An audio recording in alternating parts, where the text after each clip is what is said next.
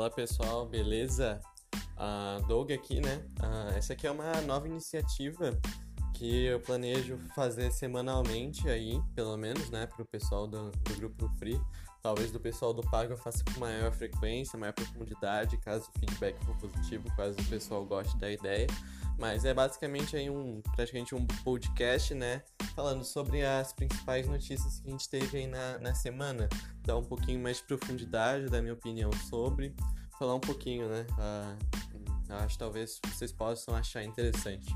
Uh, a primeira coisa que eu postei ali, né, quando voltei, foi esse dado interessante da Decred, de que metade das moedas estão, é, em, estão trancadas, né, em stake para quem não sabe, a Decred ela tem um modelo híbrido de mineração. Ela é minerada tanto no Proof of Work igual ao Bitcoin, que uh, é, a forma tradicional de mineração, né? Que você tem a máquina minerando, que gasta energia e etc. Uh, ah, e ela também é minerada via Proof of Stake. Que o Proof of Stake é basicamente você tem que ter as moedas ali na carteira, né? Paradas, geralmente trancadas Uh, e é, são essas moedas que fazem a própria validação e a mineração aí da, da rede. Então a Decred ela permite que as pessoas peguem as suas Decred e uh, comprem um ticket. E aí esse ticket, ele, as suas Decred são presas, caso ele seja votado, você ganha uma parte da mineração.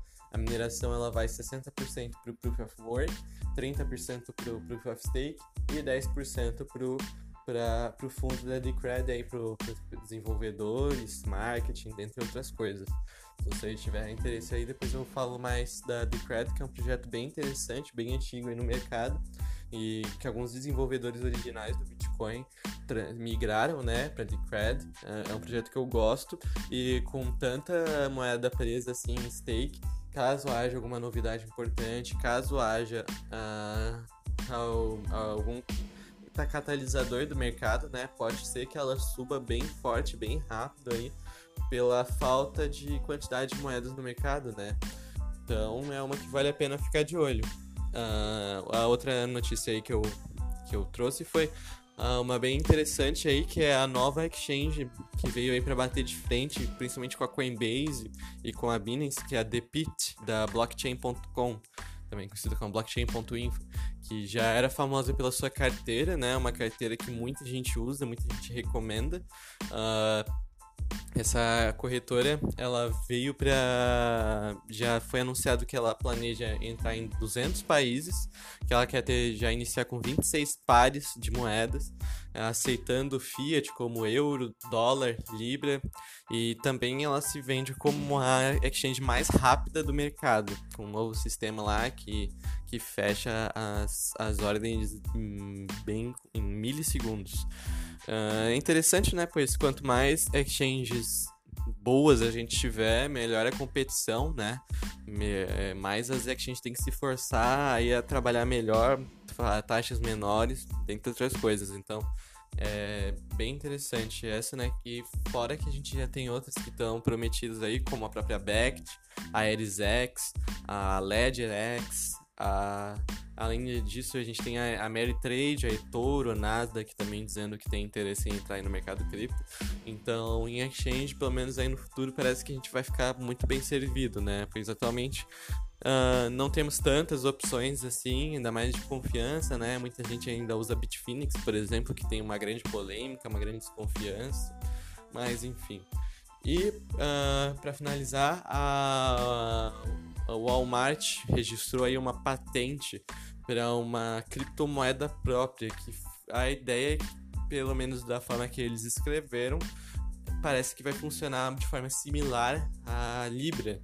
Uh, eles querem oferecer serviços bancários para quem não tem muita oportunidade, para quem não tem muita condição, pessoal mais baixa renda, né? E aí oferecer taxas mínimas inexistentes ou até mesmo tipo fazer com que o pessoal que tenha dinheiro lá esse dinheiro renda.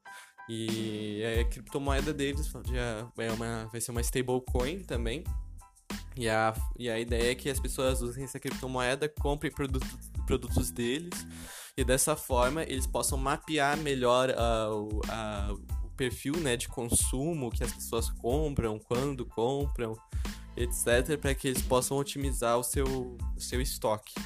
Então, a, é, também é bem interessante a gente ver, nessa, mais uma vez dizendo isso, que as grandes empresas entrando aí no, no mercado, e é uma coisa que eu já falei ali no grupo muitas vezes, que eu acredito que futuramente as empresas vão cada vez mais entrar no mercado com as suas próprias soluções, criando suas próprias moedas.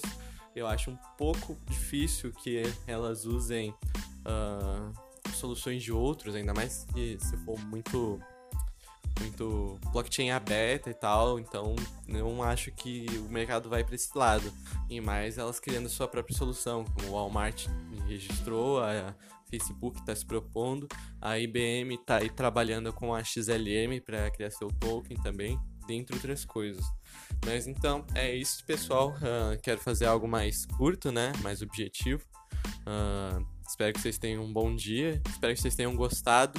Qualquer feedback, qualquer sugestão de melhoria, enfim, críticas, dúvidas, é só mandar que eu estou sempre aí à disposição, beleza? Valeu!